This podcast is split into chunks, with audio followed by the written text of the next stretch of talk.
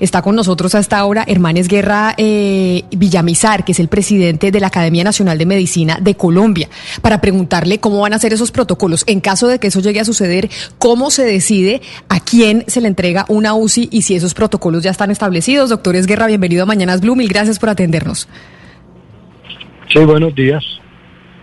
Doctores Guerra, y esas... Muy bien, y esa es la pregunta. ¿Cómo se, este, o sea, cómo, cuáles son los protocolos? Eso ya está establecido en Colombia, es igual que al resto de los países. ¿Cómo funciona en caso de que lleguen a colapsar las UCI? ¿A quién se le entregan? ¿O a quién eh, se le permite entrar y a quién no?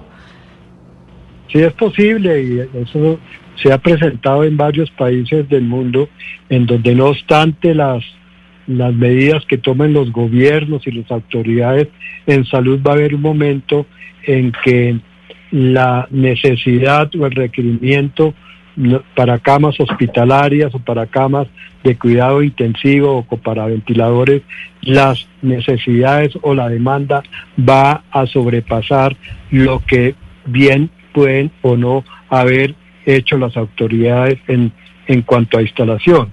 Eso, eso es una de las características de esta pandemia, en donde la mayoría de, de las veces eh, los contagios van a superar los aquellos pacientes que se recuperan y algunos de los contagios van a, ir y, o requieren hospitalización.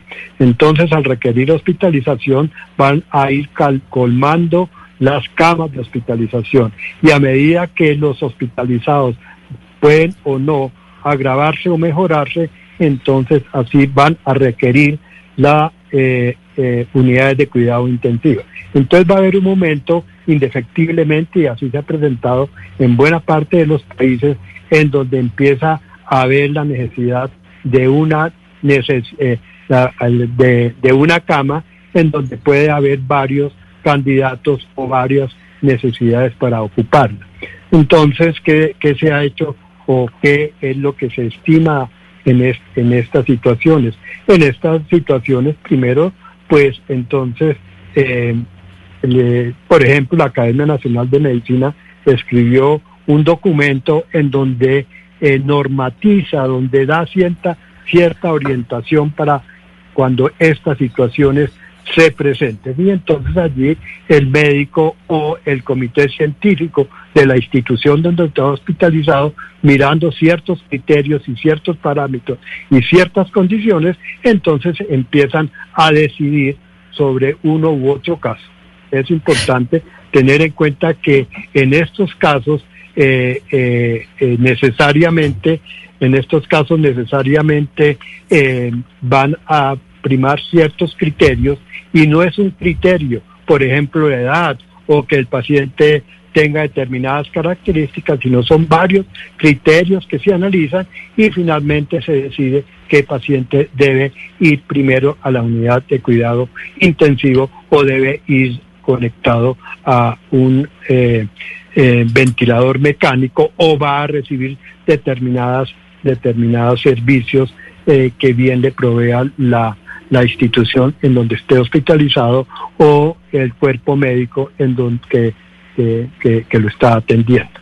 Doctores Guerra, teniendo en cuenta que esto es ante todo una, una decisión de bioética, ¿usted cómo ve la posibilidad de que, esta, eh, de, este, de que este tipo de decisiones, en caso de que se llegara a un, a un pico de 100%, pasara a los centros reguladores de urgencias y emergencias, pues los CRUE, eh, eh, pues que llegaran a, a, a ser una decisión tomada por, por los CRUE y no y directamente por, por los hospitales y las clínicas?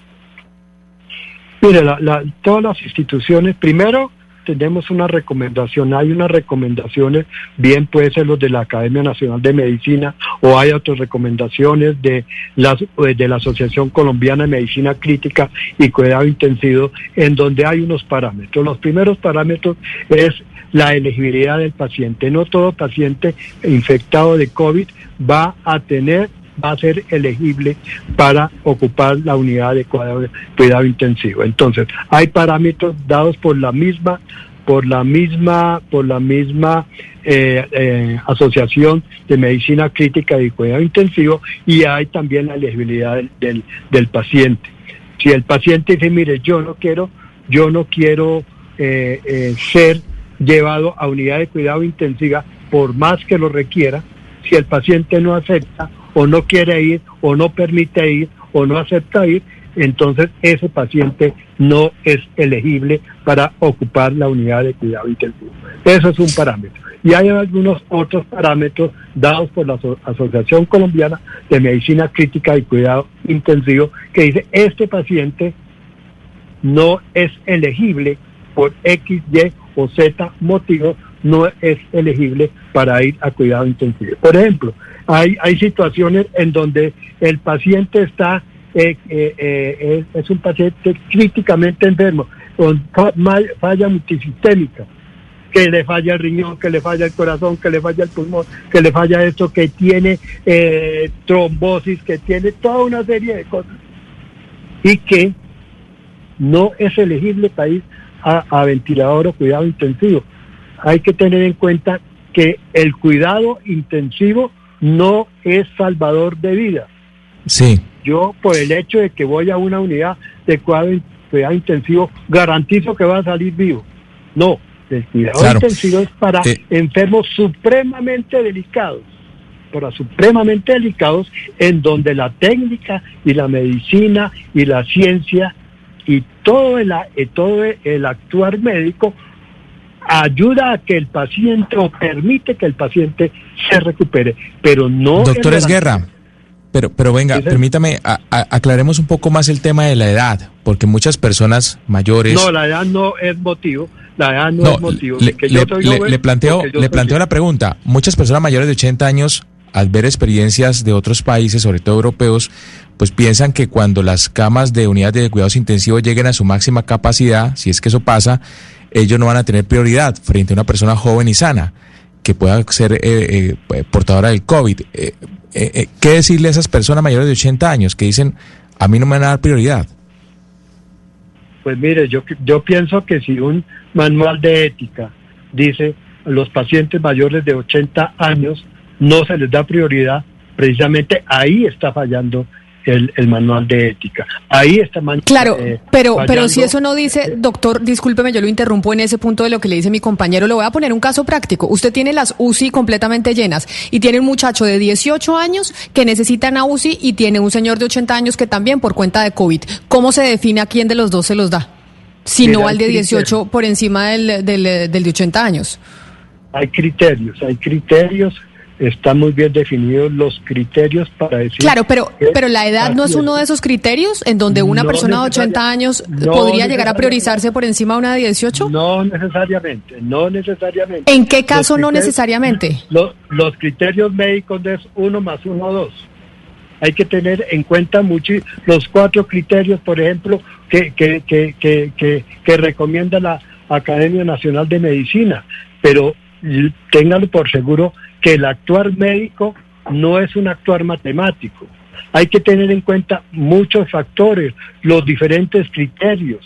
Hay, eso hay que tenerlo en cuenta. Eso le digo yo para en, un caso, en un caso práctico, doctor, que es más fácil que la gente lo entienda en un caso práctico y en un caso hipotético llegan dos pacientes, uno de 18, uno de 80. Usted dice, la edad no es un criterio que se aplique para escoger quién entra a una unidad de cuidado intensivo. Entonces, ¿cuál es el criterio? ¿Cuál sería un ejemplo para decir cómo se priorizaría que la cama se le dé, la, la unidad de cuidado intensivo se le da a una persona de 80 por encima de una de 18, si la edad no es un criterio? Por eso estoy comentando. Hay criterios. Por ejemplo, el primer criterio, pronóstico de supervivencia a corto plazo. Ahí no está hablando de mayor de edad, o menor de edad. Otro criterio. Pero pronóstico de supervivencia a corto plazo, por lo general, la, la estadística y la probabilidad dice que es mucho más factible que el criterio de super, que, que, la probabilidad de supervivencia sea mayor en una persona de 18 que en una de 80. Eso sí estamos de acuerdo. por eso estoy diciendo. Los criterios, pronóstico de supervivencia a corto plazo. Segundo, pronóstico de supervivencia a largo plazo, presencia de comorbilidad que afecten el pronóstico de largo plazo, qué tantos recursos de, soporte vital avanzado serán necesarios para el paciente. Eso, esos son criterios. Pero no quiere decir... Yo lo entiendo con los criterios, pero todos esos criterios que usted... Sacamos la edad... sacamos la edad del, del, del, manual, sacamos la edad del manual porque entonces por ética no está bien poner la edad, pero todos esos criterios me dan que la probabilidad es que cuando usted tiene un paciente mayor frente a uno menor, va a priorizar eh, una unidad de cuidado intensivo para el menor, lo más probable. Entonces yo cuando hago un análisis, y estos análisis no lo hace el médico, esto lo hace generalmente los comités científicos de las instituciones. Los comités científicos de las instituciones están regidos por comités de ética médica. Entonces se tienen todos esos cuatro criterios y se analizan todos los cuatro criterios simultáneamente y con base en esos cuatro criterios y las consideraciones que tenga el comité científico en ese momento y el comité de ética médica que toda institución lo tiene, entonces dice, hombre, va para el paciente Julio o va para el paciente Pedro. No porque el paciente Julio sea rico o pobre o no porque el paciente Julio o Pedro sea viejo o menor. Son los cuatro criterios que se analizan simultáneamente y tienen que estar de acuerdo con el criterio del médico tratante y con el criterio del comité científico que tiene que intervenir en esos casos. Doctor, yo quiero preguntarle si en estos manuales de ética eh, está establecido que si un paciente está conectado o está usando una UCI y de pronto llega un paciente a necesitar esa UCI con estos mejores pronósticos de vida, etcétera, se podría cederle la UCI, desconectar al paciente que está ahí, pues digamos desconectarlo de la UCI y cedérsela a un nuevo paciente, o esto no se puede. No. Eso se puede dar cuando un paciente está conectado a un ventilador, por ejemplo, y esos pacientes por lo general tienen una evaluación periódica, pero esta periodicidad no es cada 24 horas, sino cada hora, cada dos horas o cada tres horas, dependiendo de, los protocolos de cada unidad de cuidado, de cuidado intensivo y se va evaluando si el paciente está en deterioro. Porque hay pacientes que van al deterioro. Entonces definitivamente llegó el paciente, por ejemplo, a una falla multisistémica que no obstante estar conectado a un ventilador sal de, Óigase bien, el ventilador, con estar conectado a ventilador, no es criterio de que me voy a salvar si estoy en hospitalizado en cuidado intensivo. Entonces, me, permite terminar. Entonces, si yo voy en un deterioro y llegué a una falla multisistémica, muy muy seguramente el médico que esté encargado de eso y el mismo comité científico se dice, hombre, este paciente ya hay que desconectarlo porque no se justifica, no se justifica seguir en, en conectado a un respirador. Que no se justifica seguir, no porque, ah, no, es que acaba de llegar Julio Rodríguez, que Julio Rodríguez es una persona importantísima, entonces conectemos, desconectemos a Pedrito Ramírez. Yo tengo un... Sí, se entiende, se hace usted entender perfectamente, doctor Esguerra. Pero yo tengo una última pregunta para usted. Cuando nosotros vimos por eh, televisión, básicamente aquí en Colombia, lo que estaba pasando en Italia y en España, y cuando hablábamos con doctores eh, españoles principalmente del colapso de las unidades de cuidados intensivos, pues evidentemente lo que se veía es que las decisiones tenían que tomarse en un, en un espacio de tiempo muy cortito. Es decir, esto es de ya para allá. Esa evaluación del, eh, del conjunto médico, de varios médicos tomando las decisiones, ¿qué tan rápido se pueden tomar? Es decir, cuando usted está en una sala de urgencias y está colapsado, como pasó, por ejemplo, en España, ¿cuánto tiempo puede, en cuánto tiempo puede usted tomar esa decisión lo más rápido posible? Y si eso es factible, hacer una junta médica para tomar una decisión cuando usted está en urgencias, eh, teniendo que tomar, decidir inmediatamente. Es que, es que la inmediatez no es instantánea. Yo puedo tener una unidad en un hospital pueden haber 10, 20, 30 unidades de cuidado intensivo, que hay 5 intensivistas o 6 intensivistas o 6 personas encargadas que eh, de, de, ese cuidado de pacientes.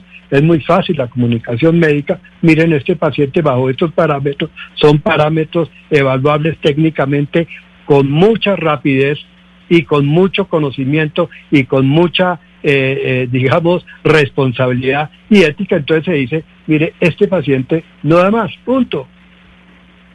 Ese, ese no es que no, no es que tengamos que convocar a una a una reunión en una en una en una sala de juntas, en una mesa de juntas nos sentamos y presentamos la historia de cada paciente. No, son pacientes que vienen siendo manejados eh, eh, eh, con gran inmediatez y con gran prontitud, con gran celeridad y con gran conocimiento de cada uno de los pacientes. Para eso están los monitores, para eso están las medidas, por ejemplo, de la orina cada, cada, cada hora, en toda una serie de parámetros que el paciente por estar en cuidado intensivo, es que las unidades de cuidado intensivo están monitorizado un paciente en todos sus aspectos y en un momento determinado y en un momento definido, instantáneo casi después decir, este paciente va muy mal, este paciente va peor. Eh, este pero, pero, pero doctor, doctor Esguerra, usted nos, está,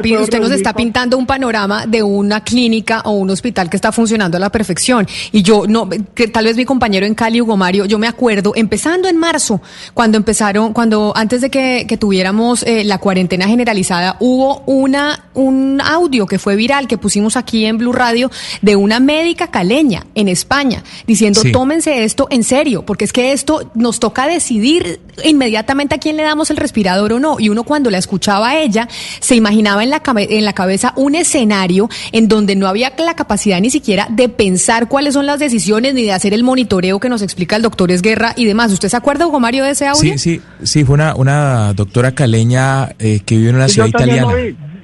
Claro. también lo vi. Y ella, ella pedía justamente pues auxilio frente a la situación que estaba viviendo porque se estaba decidiendo a quién darle el ventilador en la cama de cuidados intensivos. Y por eso yo le preguntaba sobre los adultos, porque muchos adultos fueron los sacrificados en Italia. Mire, yo no creo que lleguemos de sacrificados. No tomemos esa palabra porque sacrificar tiene una connotación supremamente delicada. Disculpen. Pero, no, no, lo, lo, entiendo, lo entiendo perfectamente, doctor, eh, doctor Esguerra, pero yo por eso le hacía esa última pregunta y es, usted nos pinta un panorama en donde un hospital que está funcionando a la perfección y lamentablemente en Colombia y en América Latina, incluso antes de la pandemia, nuestros hospitales no funcionaban a la perfección. Y por eso, frente a un hipotético, ojalá eso no pase, de hecho las autoridades nos han dicho que se están preparando para que eso no suceda, pero en caso de que llegase a pasar, por eso queríamos preguntarle a usted cómo son los protocolos y cuáles son los eh, mecanismos para decidir cómo se priorizan las UCI, a quién se le entregan y a quién no. Y usted ya nos explicó claramente que son cuatro criterios y dice que se pueden tomar de manera muy rápida y que los médicos en Colombia y en el mundo pues están preparados para eso. Así que, doctores Guerra Villamizar, le agradezco mucho haber hablado hoy con nosotros aquí en Mañanas Blue. Bueno, muchas gracias. Un saludo muy especial es el doctor Hermán Esguerra Villamizar, presidente de la Academia Nacional de Medicina de Colombia, dándonos esas explicaciones de los cuatro puntos que se tienen, Hugo Mario, en cuenta a la hora de tomar esa decisión. Y es eh, la probabilidad de supervivencia en el corto plazo es una, la probabilidad de supervivencia en el largo plazo, el tema de las comorbilidades y qué tanto cuesta la manutención de esa vida eh, en el futuro, por si real, por, por si tiene que usted tener medicamentos, etcétera, etcétera, dependiendo las, las dolencias y padecimientos que tuviera antes.